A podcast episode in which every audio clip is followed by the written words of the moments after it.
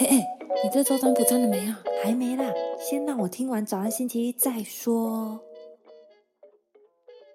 早安星期一，欢迎收听三十又怎样？我是微微，我是一居。那我们今天要聊的就是这几天热腾腾，周五才上的《华灯初上》第三季。终于，大家等到天荒地老，终于来了。嗯，想当初我们也录了一集在猜凶手是谁啦，但是我似乎真的不是侦探的料，我得承认。那义军呢？怎么想？唉，我想说，天哪，也也太好猜了吧！他们每个人在做笔录的时候，花子他说的说辞也太奇怪吧？谁会在大台风天抢台，在河堤边看水？这个就很好小啊！第二季最后一集就是那个警察去撞江汉嘛，然后我们那时候不在讨论说，哎，应该有第三方拿着那个录音机，刻意设计一个陷阱场面，然后让花子不小心变成凶手这样子的一个证据。没想到天的凶手竟然就真的是花子，就觉得呃，对，原来有也也太好猜，我们也想太多。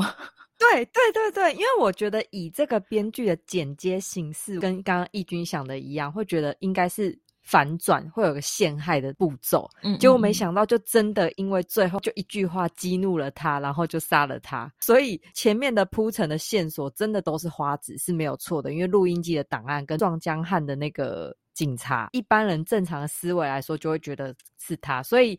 这证明了我跟义军真的想太多了。你知道，因为在后面最后面那几集啊，我记得我上一次录的时候呢，我猜凶手是紫薇嘛，我记得我猜是紫薇。然后在对后面几集的时候，就有一个场景是紫薇跟罗宇农，然后在家里面，然后有点像对峙的状况，就是罗宇农在切菜，然后切红萝卜吧，紫薇就在讲说，为什么你可以把我。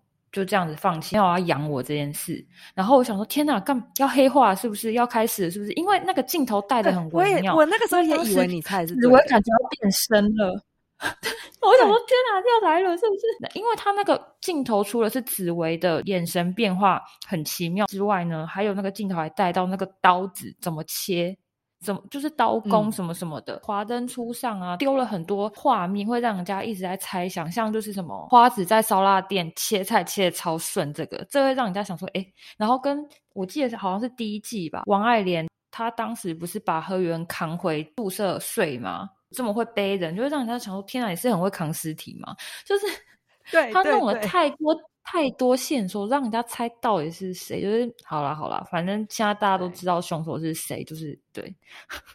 可是你不觉得有一个点蛮奇怪的是，嗯，就是既然应该是说他非常大的包装了他们的爱恨情仇，跟最后好杀人事件终于找到凶手，可是你不觉得就是因为他那一句话激怒他而杀他，这个理由很薄弱，就是以一部。整部片来说，三还把它分成三部去追凶手是谁，可是最后却是因为一句话激怒，我就觉得这个理由很不是。如果说是留最后反转，罗宇农杀了他，那我就会觉得哇，那真的是大反转。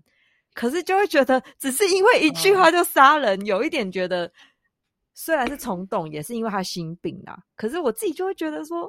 你我不知道你懂不懂我说的意思？我 我懂我懂，就是你的立基点是觉得说就这一句他就打人这样子，但我觉得我个人认为，当时不管是谁在那个空间下面，谁是花子都会想要把他杀了。我觉得他真的太过分了吧？对，哎，但我还有一个问题，哎，我我就觉得有一个点，我也觉得很奇怪，是那所以他真的是要陷害罗玉农有藏毒，哎。对啊，他他超 K 笑的啊，这一趴完全没有解释的很清楚，而且最后他们好像和解，就是在他墓碑前面和解。可是我就会觉得说，那你也没有跟你的朋友道歉，就是他如果想要找做一个和解的心理戏，我搞不清楚的是，他真的是把他当好朋友，还是真的是心生怨恨的想要陷害罗宇农？我觉得这边的情感没有解释到很清楚，应该要多做一点他生前的画面，你没有办法理解。对，然后后面就和好了。好好好，我觉得这一出的主要角色呢，其实都有一个病，就是爱到疯魔的病。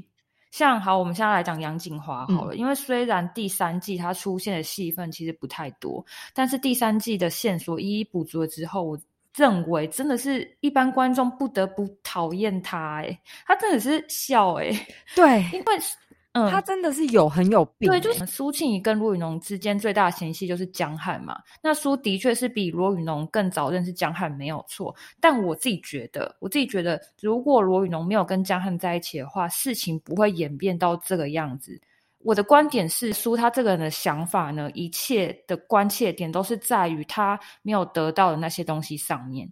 所以呢，他如果没有得到这些东西，他就会开始极度的偏执、固执，已经是歇斯底里的病态状态。而且，我觉得他有一个很根本的问题，就是他的自我认同感不足。因为可能就是他从小他妈妈可能是小三嘛，然后他妈妈对他就是有点爱理不理的，然后后来就是被妈妈的男朋友强暴。我觉得很惨，是他被强暴那个晚上，他其实有喊他妈，他妈不鸟他，哎，他妈妈也知道，对对，就太伤心了。对他会。他已经心理创伤已经够深了，觉得他到底不觉得自己够好，但是他为了要把场面撑起来，他把他自己可能学插花，然后把自己打扮的就是很有气质什么什么的。像刚刚讲，就是自我认同感不足的问题。还有就是他跟罗吵起来的一个引爆点，就是苏认为罗都在救他，而苏不认为这个是救，而是一种施舍。其实这个状态就是你没有办法接受别人的帮助。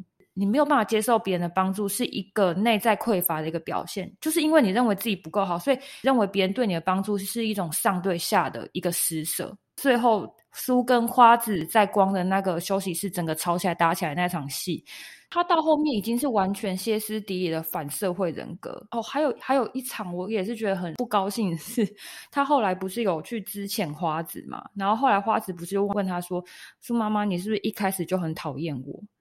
哎，他那个大特写真的是超级极歪，不说，但是你就可以明白他就是有多讨厌他，多鄙视他，真的讨厌，很讨厌。可是不得不说，杨锦华好会演哦，他不讲话就可以带出那个，以演技来说真的很厉害啊啊！但是以里面那个演苏苏这个角色，觉得苏真的好讨人厌哦，而且他是真的没有一根毛可以让我喜欢上，就是。对我，我到最后我都觉得罗玉农跟他和解，我都会有一种黑问。我就想说，奇怪，这个人都已经陷害你，陷害成这样了。